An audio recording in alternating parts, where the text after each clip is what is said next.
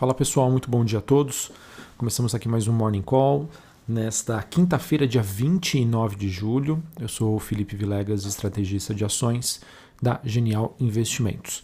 Bom, pessoal, vou, vou tentar ser o mais objetivo possível. Tá? A gente tem muita coisa que eu queria passar aí para vocês. Então vamos, vamos lá.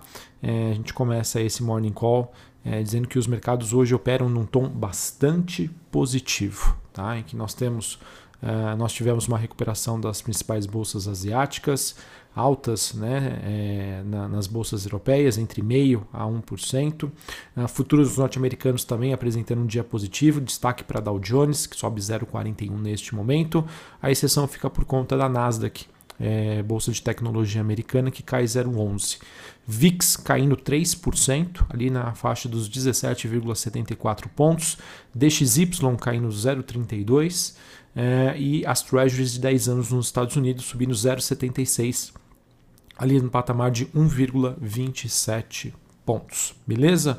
Bom, então hoje a gente tem um dia, digamos, mais pró-risco, é, que é marcado aí, como eu já disse para vocês, altas moderadas aí das principais bolsas globais, é, índice dólar caindo pelo quarto dia consecutivo e tudo isso acontece né, é, depois aí de, do discurso do Powell que foi considerado bastante dovish, ou seja, né, bastante é, inclinado aí a uma continuidade dos estímulos. Assim, pessoal, se de um lado nós temos algumas autoridades do Fed né, dizendo que já estariam próximos aí de que eles poderiam começar a reduzir as compras massivas de, de títulos, que esse movimento que ajudou aí a manter os mercados aquecidos até o momento.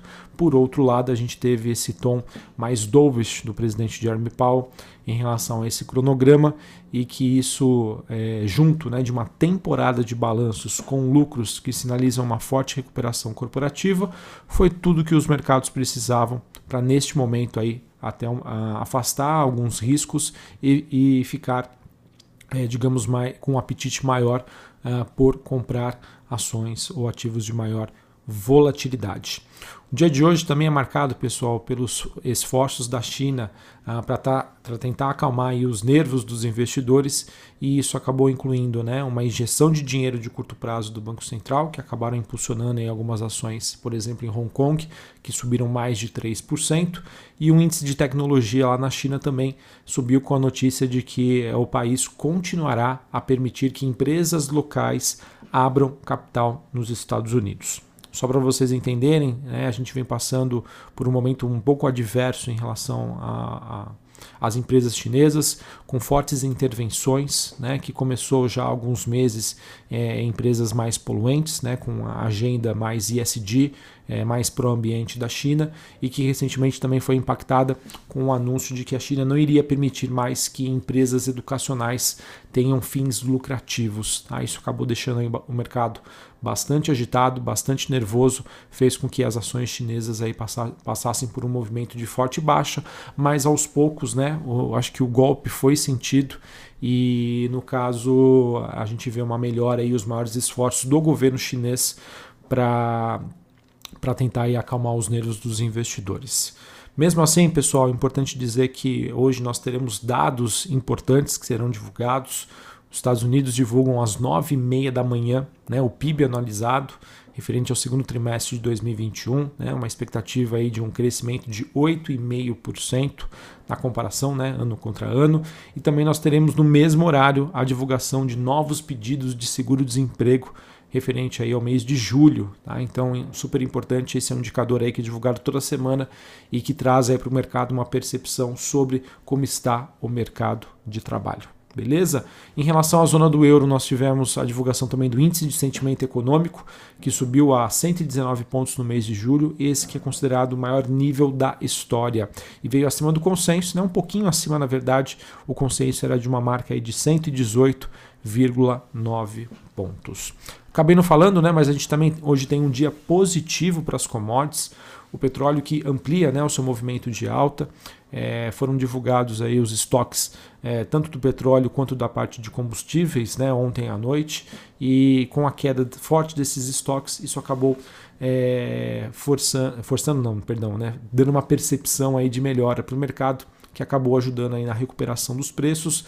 É, o petróleo que sobe neste momento 0,26 na região ali dos 72,56 dólares o barril. Outra notícia que eu queria compartilhar aqui com vocês é que o Senado nos Estados Unidos, o Senado americano, é, teve um avanço aí em relação ao amplo pacote de infraestrutura, tá? Depois aí que um grupo bipartidário de senadores e a Casa Branca chegaram é, em um acordo aí na faixa dos 550 bilhões de reais para esse plano. Esse sinal sim é positivo para a Casa Branca em relação a esse acordo entre os partidos. É, se a gente parar para pensar, o mesmo aí quase colapsou na semana passada, mas de todo modo, acho que é importante destacar que esse pacote de infraestrutura ainda deve enfrentar uma série de desafios pela frente. Tá? É, esse desafio seria no sentido de que a ala mais à esquerda do Partido Democrata é, reitera que a, a, a, importância também do avanço do plano das famílias americanas em paralelo a este projeto de infraestrutura, ou seja, né, eles estão vinculando ao seu apoio do primeiro projeto ao andamento do segundo, tá? Ou seja, beleza, vocês querem avançar no pacote de infraestrutura, nós também queremos aí um plano aí para as famílias americanas. Uh, então vamos acompanhar, de acordo aí com informações, né, o líder da maioria democrata do Senado reiterou, né, que deve aprovar os dois projetos antes do recesso parlamentar marcado aí para a segunda semana do mês de agosto lá nos Estados Unidos. Beleza? Então esse é um pacote que, se for aprovado em relação à infraestrutura, pode ajudar a melhorar o, a visão do investidor em relação a empresas como Gerdau, é, Tupi e também a VEG aqui no Brasil e que tem atuação nos Estados Unidos. É, falar de Brasil, pessoal, algumas notícias aqui me chamaram a atenção. A primeira delas é que a equipe econômica é, deve propor uma mudança na meta fiscal de 2022, ela que foi recém-aprovada com um déficit fiscal de 170 bilhões de reais e de acordo com essa nova avaliação poderia acontecer uma redução entre 60 a 70 bilhões na previsão deste rombo. Tá? E tudo isso acontece por conta de uma incorporação recente é, na, nas expectativas aí de uma melhor arrecadação e um corte aí na meta que poderia colocar um freio aí no ímpeto do Congresso na ampliação aí do rol de, entre aspas, né, bondades que resultem em perda de receitas. O governo também tem observado né, uma melhora na arrecadação atribuída à recuperação da atividade econômica. Tá bom? Então vamos acompanhar se realmente isso foi confirmado. Pode passar uma percepção aí mais positiva uh, para o mercado em relação à situação fiscal do governo. Outra notícia também que é, foi veiculada é que, com a renda afetada por conta da pandemia da Covid-19, famílias e empresas no Brasil nunca estiveram tão endividadas. Dados divulgados ontem pelo BC mostraram que esse endividamento chegou a 58,5% no mês de abril, esse pode ser considerado o maior percentual da série histórica iniciada em janeiro de 2005 é, em linhas gerais para vocês entenderem. Tá? Isso significa que para cada 100 reais que uma família recebeu no último ano, né, nos últimos 12 meses, ela já tem uma dívida contratada de 60 reais. Tá? Então isso, de certa maneira, pode passar uma percepção para o mercado é, de que mesmo né, com a situação melhorando, é, com o aumento da renda, isso não necessariamente seria direcionado para consumo, mas sim para pagamento aí das suas dívidas. Outro ponto que eu queria trazer aqui para vocês antes da gente iniciar os comentários sobre a temporada de balanços é sobre o frio e a seca, né, que atingem diversas regiões, principalmente no sul e sudeste aqui do Brasil e que podem trazer uma percepção aí de aumento dos preços dos alimentos e que isso poderia impactar a inflação. É, agora há pouco foi divulgado né, os dados de inflação em GPM referente ao mês de julho. É, e por enquanto né, houve uma alta de 0,78%, porém veio abaixo das, da média das expectativas do mercado, que esperava uma alta de 0,90%. Acredito que né, o, o, o que tem um forte impacto do dólar, ou seja, a recente queda da moeda americana, acaba contribuindo aí com, com números. Ainda hoje, aqui no Brasil, nós teremos às 10h30 dados do CAGED, criação de vagas formais de emprego, e às 3 horas da tarde, resultado primário do governo central. Hoje, após o fechamento do mercado, CESP, Transmissão Paulista, Ecor Rodovias, Fleury e Localiza divulgam os seus números referentes à temporada de balanços, tá bom? Pessoal, alguns balanços que foram divulgados entre ontem à noite e hoje pela manhã que eu queria trazer aqui para vocês. A gente teve um resultado de Movida que veio bastante em linha com o resultado de Localiza, foram números fortes, né? Foram números que vieram acima do consenso do mercado. Do lado positivo, né, o forte desempenho do aluguel de frotas, né, que são aqueles aluguéis de carros que essas empresas fazem com outras empresas, e também a dinâmica positiva de vendas de carros usados, é, refletindo aí uma elevação do, do, do preço né, de carros usados. É, do lado negativo, né, o, a, a, parte de rent a car, né, o, o hack que eles chamam, né, que é o aluguel de veículos para pessoas físicas, isso foi também impactado aí pela pandemia da Covid-19. Então, resultados positivos, é, mostrando que o futuro à frente aí também pode ser melhor do que nós temos hoje, que o pior já ficou para trás, da mesma maneira como foi o resultado aí de Locamérica divulgado ontem. Resultado de Vale, pessoal, resultados fortes referentes ao segundo TRI de 2020, porém há, há uma expectativa aí de que o mesmo já teria sido precificado aí depois da divulgação dos dados de produção uh, que foram feitos na semana passada. Tá? EBITDA da Vale potencial de geração de caixa, né? crescimento de 33% na comparação entre trimestres, 11,2 bilhões de reais. É, esses números fortes né, acabaram sendo resultado né, de preços realizados bem mais fortes aí do que os o custo de produção e mesmo aí com fretes mais elevados no período. Fluxo de caixa operacional da Vale de 6,5 bilhões de dólares. É, e ela a, a, também anunciou que deve ter uma distribuição mínima de 5,3 bilhões de dólares em dividendos a serem pagos em setembro deste ano. Tá? Isso daria um yield, né, ou seja, uma taxa de retorno somente com dividendos de 4,5%. Tá? Ainda não foram definidas as datas, mas isso deve acontecer em algum momento aí para frente. Tá, pessoal? Então, realmente assim, vale um resultado super forte, mostrando aí que ela é uma impressora de dinheiro, né, com essa forte geração de caixa.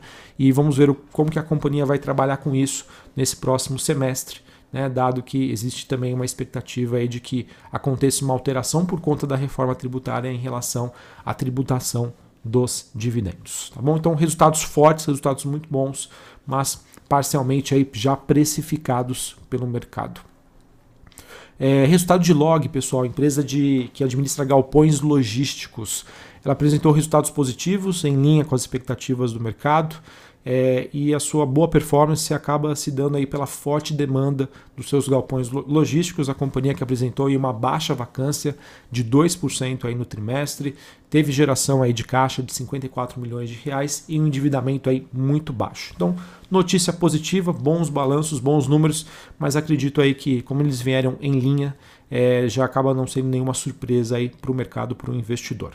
Tá bom? Vamos acompanhar a reação hoje desses ativos, mas em parte aí o mesmo já teria, poderia estar, ter sido antecipado. Multiplan, pessoal, administradora de shoppings, divulgou resultados positivos. Tá? Da parte operacional, ela terminou o segundo trimestre de 2021 com 72% da sua capacidade, mas ela já anunciou, né, no mês de julho, por conta de uma ampliação da mobilidade social, é, essa taxa de operação passou a ser de 97%. Destaque positivo para os aluguéis de mesmas lojas, ou seja, lojas antigas, que teve um crescimento aí de 12% em comparação com 2019 e a taxa de ocupação média aí ficou de 94,6%, mostrando aí um melhor momento para o setor de shoppings por conta aí de um aumento da mobilidade social. O Grupo Pão de Açúcar, pessoal, divulgou resultados é, que, de acordo com eles, né, foram fortemente impactados por conta das restrições de Covid, tá? E também a base de comparação forte com o ano passado.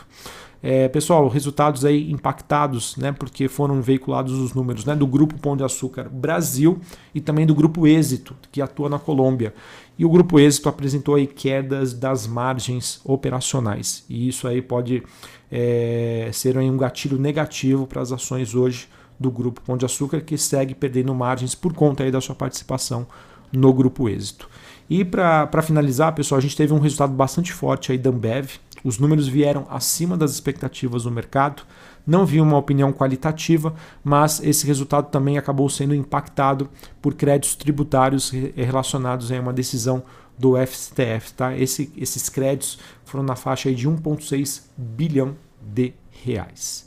Uh, outras notícias que eu queria compartilhar com vocês. É, nós tivemos a Anima, empresa do setor educacional assinando um acordo com a gestora de fundos de investimento para desenvolver um portfólio de moradias estudantis que atinge inicialmente 5 mil é, camas. Tá? O valor estimado desse investimento, 800 milhões de reais nos próximos sete anos. Não acredito que essa notícia em si né, traga um impacto significativo nos preços das ações da Anima hoje, mas é uma iniciativa aí bastante interessante, tá? mostrando aí que ela está tentando diversificar as suas fontes de receitas. Uh, pessoal, sobre Ambipar. Ambipar, na, acho que não sei se foi na segunda ou na terça-feira, anunciou né, que a Gisele Bündchen faria parte do seu conselho de administração.